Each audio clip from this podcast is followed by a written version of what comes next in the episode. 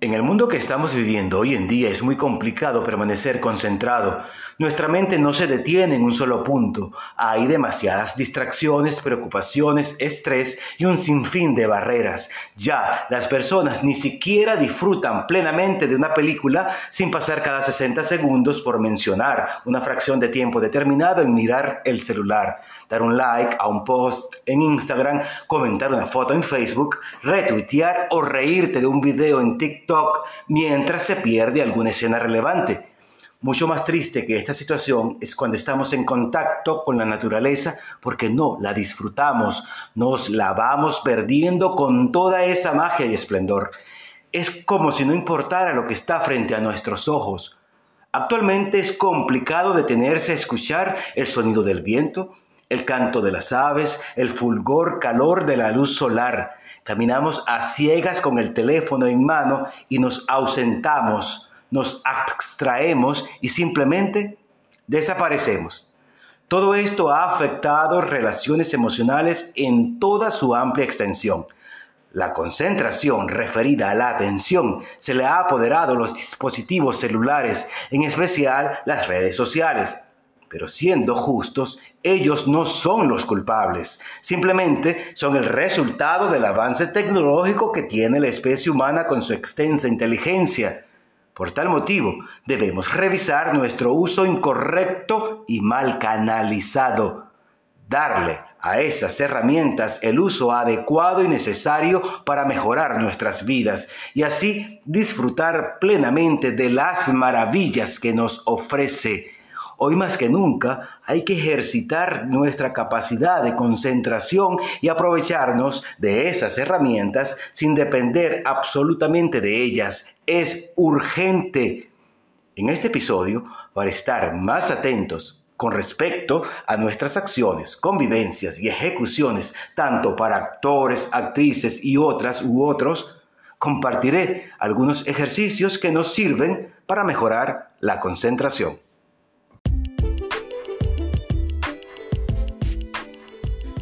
Bienvenidas y bienvenidos a un compartir de conocimientos artísticos, un espacio dedicado al proceso del actor y de la actriz. Soy Douglas Poito, licenciado en teatro, docente y comunicador. Te invito a unirte a mí para que juntos crezcamos en el mundo de las artes. Arte Actoral Podcast. Comienza ya.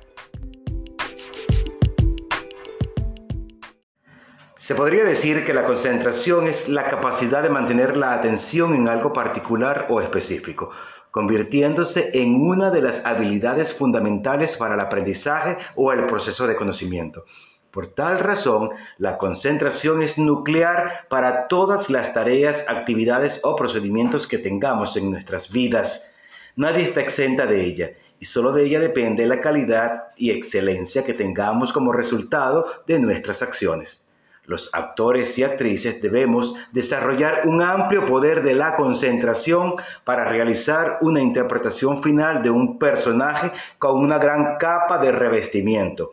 Los actores y actrices debemos ser cerebrales en el escenario, es decir, aparte de recitar los textos, cumplir con la dirección de la puesta en escena, aplicar técnica, dejarse llevar por la emoción y contenerla al mismo tiempo, manipular utilerías, escuchar de verdad, estar presente, mas no abstraerse ni ausentarse de la escena, y como adorno principal de una torta, ser orgánicos, ser verdad. La actuación es un proceso muy complejo porque el actor o actriz debe mover muchos hilos invisibles para dominar el escenario, siendo la concentración vital. No es que sea necesaria, es oxígeno. Siempre hemos escuchado en cualquier trabajo que desempeñemos dejar nuestros problemas en casa. Para los actores y actrices debemos absorber de esos problemas lo que nos sirva y dejar los que no en casa si queremos comulgar eficazmente con el escenario y los espectadores. La concentración está relacionada con la atención y esa atención antecede a la concentración. La atención selecciona lo que se considera más importante y la concentración es la focalización de la atención en un determinado objetivo. Por lo tanto, existen algunos ejercicios que podemos hacer para mejorar la concentración y así graduar o nivelar el enfoque cuando estemos en escena o en cualquier actividad no artística para, los no actores. Como siempre, aclaro que los que mencionaré acá son ejercicios sencillos, todos a nuestro alcance y que me han servido a mí como actor.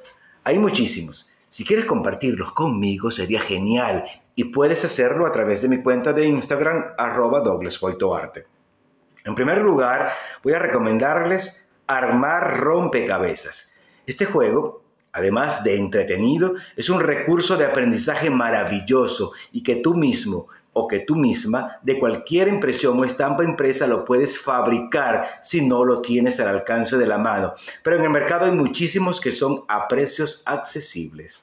Evita armarlos desde un dispositivo electrónico. Trata de hacerlo lo más tradicional posible. El solo hecho de buscar cada pieza te obliga a concentrarte en los detalles y volúmenes. Si lo haces apartando la intención que tiene como ejercicio de concentración, te divertirás un montón y sentirás que las horas pasan sin darte cuenta. Te recomiendo que sea un rompecabezas de amplia cantidad de piezas a armar para lograr así más la abstracción de la atención. Te puedes desconectar con él muchísimo, así que apaga el celular y déjate llevar.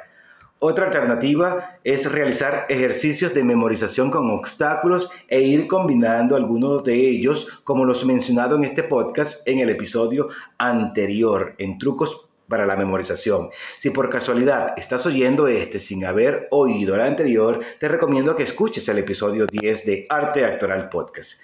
Además, también te aconsejo poner música, la que más te guste y trata de aprenderte los textos. Puedes caminar, bailar, lo que desees hacer, pero debes lograr fijar el texto estudiado. Si no lo aciertas, aplica la técnica del autocastigo y vuelve a empezar hasta lograrlo. Con este ejercicio, aparte de memorizar, logras enfocar la atención para mejorar la concentración que yo denomino cerebral. Nada que suceda en el escenario no previsto podrá ser una barrera para ti. Si logras superarlo, podrás realizar muchas tareas al mismo tiempo, tanto en la misma vida como en el escenario. Dibujar también es un ejercicio placentero que también desarrolla el poder de la concentración. Atrévete a hacerlo. No importa que no seas un Picasso o una Frida Kahlo, hazlo solamente como terapia. Trata de hacer un dibujo con líneas y luego rellenarlo con los colores que desees buscar respetar algunas de ellas y otras líneas desbordarlas. No en vano, a los niños y niñas se les manda o se les manda dibujar con regularidad en el colegio. Pintar un rodapié en una pared es un ejemplo claro de un buen ejercicio de concentración, porque el objetivo es pintar lo más alineado posible y por allí tu concentración será súper explosiva. Con esta técnica harás ejercicio de respiración buscando tener buen pulso y solidificarás la atención enfocada para pintar sin salirte del borde. Así que mi gente, en especial a los actores y actrices, a pintar. Y si hay líneas bien derechas, mucho mejor. Otro ejercicio que es genial, pero grupal o colectivo, es hacer un círculo y que cada persona diga el nombre de un objeto o cualquier categoría determinada donde cada integrante deba decir las que hayan dicho los participantes anteriores y sumar otra nueva palabra y así sucesivamente.